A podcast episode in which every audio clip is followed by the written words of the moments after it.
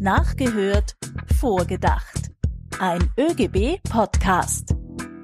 Also ich freue mich auf Mainz. Und du, Stefanie? Ich freue mich auch schon sehr. Wir sind aber sicher nicht die Einzigen, die in freudiger Erwartung sind, sondern Millionen von Arbeitnehmerinnen in Österreich können es kaum erwarten, bis es auf ihrem Konto ist. Wovon ich spreche? Vom Weihnachtsgeld, das in diesen Tagen eintrudelt. Und genau darüber wollen wir uns in dieser neuen Folge von Nachgehört vorgedacht unterhalten. Mein Name ist Peter Leinfellner aus der ÖGB Kommunikation. Ja, und auch in dieser Folge können wir uns Corona-bedingt leider nicht live mit unseren Gästen treffen, sondern sind alle via Internet zusammengeschaltet. Entschuldigung für die teils nicht so optimale Tonqualität. Ein herzliches Glück auf, auch von meiner Seite. Ich bin Stephanie Feigl und arbeite in der GPA, wo ich Kollektivverträge verhandle. Gerade heuer, also im Krisenjahr, ist extra Geld für viele Menschen, aber auch für die Wirtschaft extrem wichtig. Bevor wir jedoch darüber sprechen, wollen wir mit einigen Mythen rund ums Weihnachtsgeld aufräumen und auch die Geschichte hinter dem Weihnachtsgeld ein wenig näher beleuchten. Wir haben uns umgehört, was Beschäftigte zum Weihnachtsgeld sagen. Also soweit ich weiß, ist das in Österreich gesetzlich verpflichtend eigentlich, dass der Arbeitgeber also immer im, zu Weihnachten halt einen Doppelten auszahlen muss. Also ich würde auch annehmen, dass es gesetzlich verankert ist. Keine Ahnung. Aber ich glaube, es kommt ursprünglich von der Gebietskrankenkasse. Wir haben viel zu besprechen und das machen wir mit unseren Gästen. Hallo und herzlich willkommen Oliver Pitschek, Chefökonom vom Momentum Institut. Hallo. Und hallo auch an Marlise Mendel. Sie ist unsere ÖGB-Historikerin und wir werden mit ihr über die Geschichte des Weihnachtsgelds reden. Hallo. Stefanie, bevor wir mit unseren Gästen in Medias Res gehen, meine ersten Fragen an dich. Du bist ja KV-Verhandlerin und auch mit dem Thema Weihnachtsgeld immer wieder beschäftigt.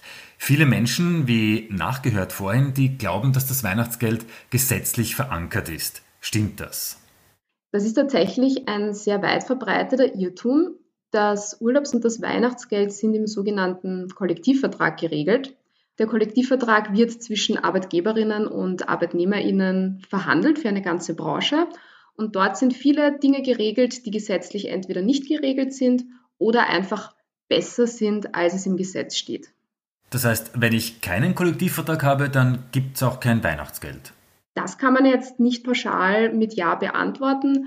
Ähm, es steht natürlich jedem Arbeitgeber und jeder Arbeitgeberin frei, ein Urlaubs- oder ein Weihnachtsgeld auszubezahlen, auch wenn jetzt kein Kollektivvertrag zur Anwendung kommt.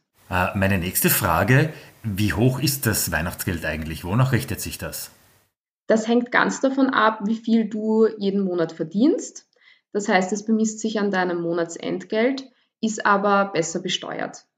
Und auch ganz wichtig, weil jetzt viele Menschen in Kurzarbeit sind, auch diese Leute bekommen das Weihnachtsgeld in voller Höhe, also so wie sie es normalerweise ausgezahlt bekommen, auch dieses Jahr bezahlt.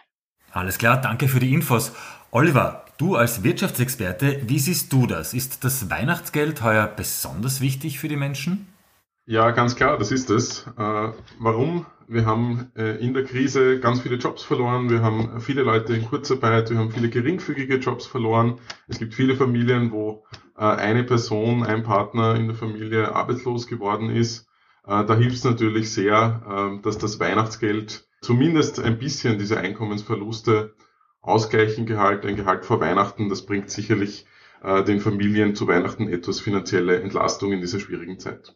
Das heißt, dass das Weihnachtsgeld vor allem jetzt im Krisenjahr nicht nur für Weihnachtsgeschenke hergenommen wird, wie es vielleicht sonst der Fall ist, sondern vor allem auch zur Abdeckung von Grundbedürfnissen wie nötige Einkäufe, Miete und so weiter.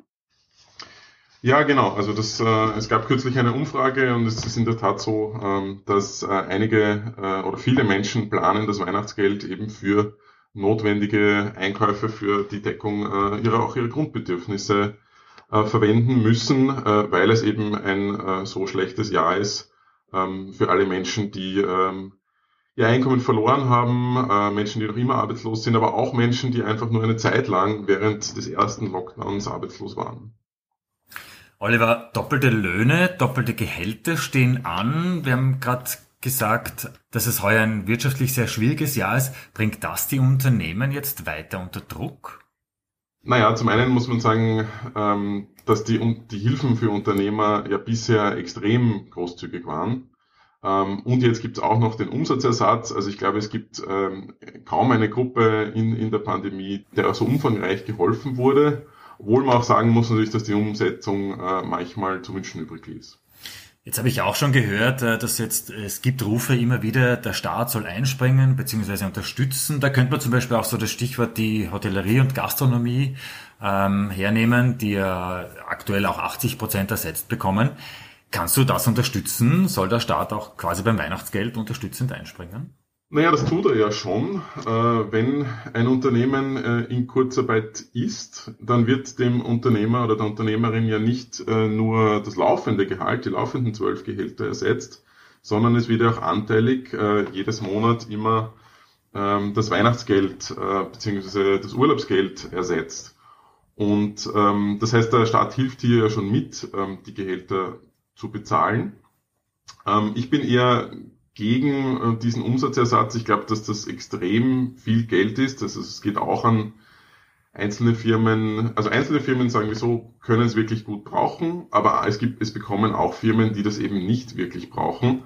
So großzügig mit Steuergeld geht man, äh, geht diese Regierung ja nicht um bei anderen Gruppen. Wenn ich mir überlege, das Arbeitslosengeld äh, ist trotz, trotz dessen, dass alle Wirtschaftsforscher, egal ob links, ob rechts, ob wirtschaftsliberal, ob sozialliberal, alle sagen, also äh, das Arbeitslosengeld gehört zu Beginn erhöht. Ähm, trotzdem regt sich die Regierung nicht durch, äh, das Arbeitslosengeld zu erhöhen. Also ich sehe hier schon eine sehr große Ungleichbehandlung, dass man die Unternehmen sehr stark stützt, aber andere Gruppen, die es auch dringend in der Pandemie brauchen, äh, weniger stark.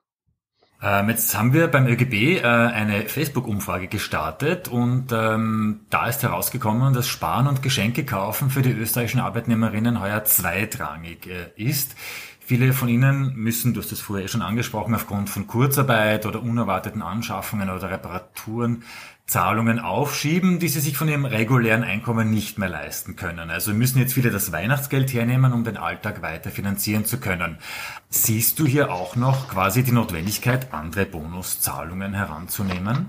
Ja, also es kann eigentlich nur, oder es müsste Ziel einer vernünftigen, sinnvollen Wirtschaftspolitik in der Krise sein, äh, dass wir den Geringverdienern Geld geben. Also zum Beispiel ähm, der Corona-Tausender, den der ÖB vorgeschlagen hat, wäre hier sehr vernünftig. Ähm, vernünftig wäre auch, das zum Beispiel in Konsumgutscheinen zu tun, äh, weil dann die Menschen eben wirklich in die Geschäfte gehen müssten. Das wäre das Ideale, was wir jetzt in der Wirtschaftspolitik machen können, was dem Handel, was äh, der sonstigen Wirtschaft einfach äh, am meisten helfen würde.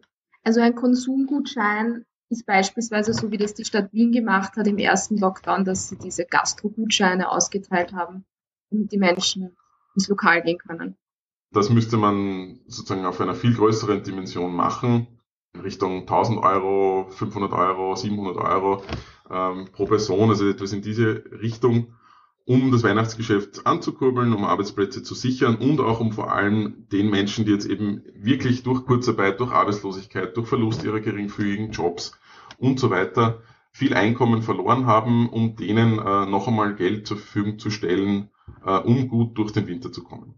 Neben dem zusätzlichen finanziellen Polster, das das Weihnachtsgeld schafft bzw. schaffen kann, warum ist es darüber hinaus einfach wichtig, den Menschen diese Unterstützung zu geben? Also ist das auch eine Anerkennung, eine finanzielle Wertschätzung?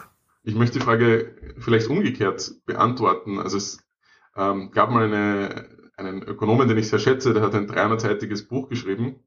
Der hat ganz viele Leute befragt, warum in einer Krise Unternehmen nicht einfach die Löhne kürzen. Ne? Und ähm, herausgekommen ist, dass wenn, wenn die Unternehmer das getan hätten, dann wären ganz, ganz viele Menschen enorm beleidigt gewesen, weil sie den Lohn als etwas sehen, was sie, sie gehen jeden Tag in die Arbeit, sie arbeiten fleißig, sie arbeiten produktiv, sie denken mit für die Firma. Und wenn man ihnen da in schlechten Zeiten die Löhne kürzt, ne, das Weihnachtsgeld nicht zahlt, dann ist das wirklich nicht nur eine, ein finanzielles Problem, sondern es ist auch ein Problem, dass sich diese Menschen nicht mehr wertgeschätzt fühlen, dass sie sich schlecht behandelt fühlen wie Menschen zweiter Klasse und deswegen ist es äh, auch so, dass vernünftige Firmen, äh, die nicht äh, sozusagen sehr kurzfristig denken, äh, auch keinen, keinesfalls daran denken sollten, in einer Krise Löhne zu kürzen, denn es schadet der Firma langfristig. Das heißt, die Abschaffung des Weihnachtsgelds wird gerade in Krisenzeiten überhaupt nicht in Frage kommen. Nein, es wäre total kontraproduktiv. Ähm, es hätte den gegenteiligen Effekt. Also wir wissen, dass wenn man versucht, äh, eine Krise damit zu bekämpfen, dass man die Löhne kürzt, dass sich dann eine Wirtschaftskrise, die vielleicht nach ein, zwei Jahren wieder vorbei ist, in eine tiefe Depression, in eine tiefere Wirtschaftskrise verwandelt. Äh, und weil das Weihnachtsgeld macht eben doch, ähm, grob geschätzt, äh, ein Vierzehntel der gesamten Lohnsumme aus, der gesamten Löhne in Österreich. Also hier zu kürzen, das würde einfach unsere Wirtschaft komplett in den Ruin treiben. Wenn wir über unsere Grenzen hinwegblicken, wie sieht es mit der Ausbezahlung von Weihnachtsgeld in anderen Ländern aus? Es ist weltweit sehr unterschiedlich. Ich würde sagen, in den meisten Ländern gibt es sowas nicht. Deutschland zum Beispiel hat das eher weniger. Belgien wiederum, äh, wo ich eine Zeit lang äh, in Brüssel gelebt habe, dort habe ich auch ein 13. und 14. Gehalt bekommen. Äh, es ist ja auch innerhalb von Österreich recht unterschiedlich. In manchen, manchen Branchen gibt es ja sogar ein 15. oder 16. Gehalt, obwohl das eben nicht so begünstigt besteuert ist.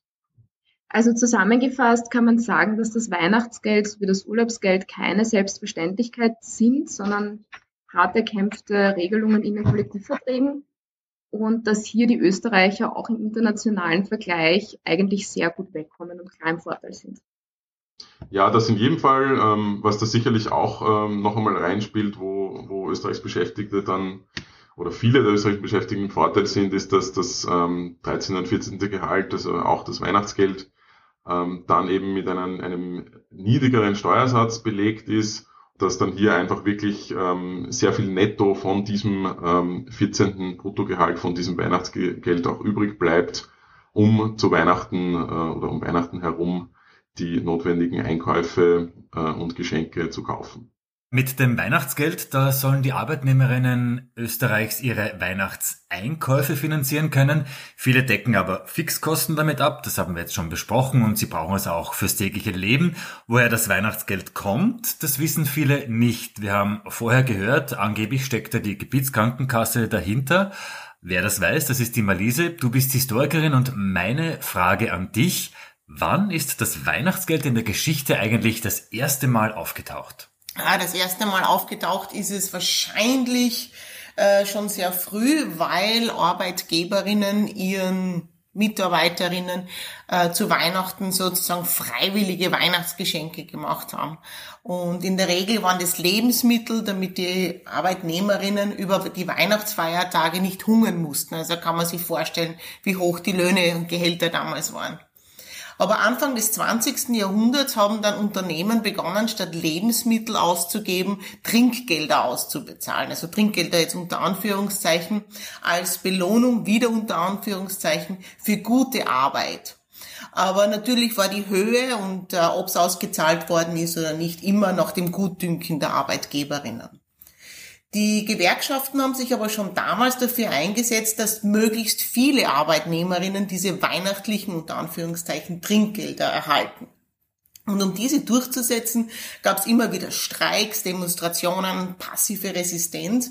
Und ähm, diese gewerkschaftlichen Maßnahmen funktionierten auch, wenn Arbeitgeberinnen ganz plötzlich willkürlich das Weihnachtsgeld kürzen wollten, beziehungsweise sich komplett geweigert haben, es auszuzahlen.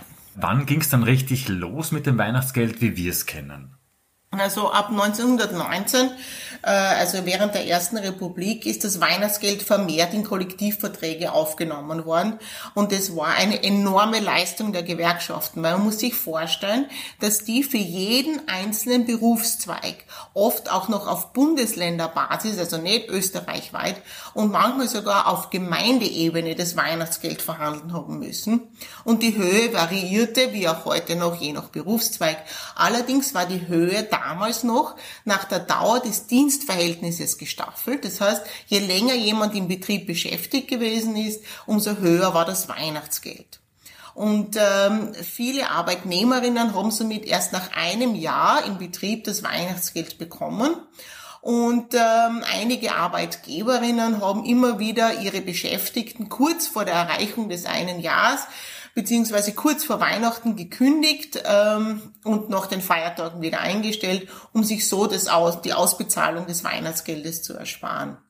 Aber das Weihnachtsgeld ist während der Ersten Republik so wichtig geworden, dass bei Kollektivvertragsverhandlungen während der Wirtschaftskrise in den 1930er Jahren die Gewerkschaften eher Lohnkürzungen hingenommen haben als die Streichung des Weihnachtsgeldes.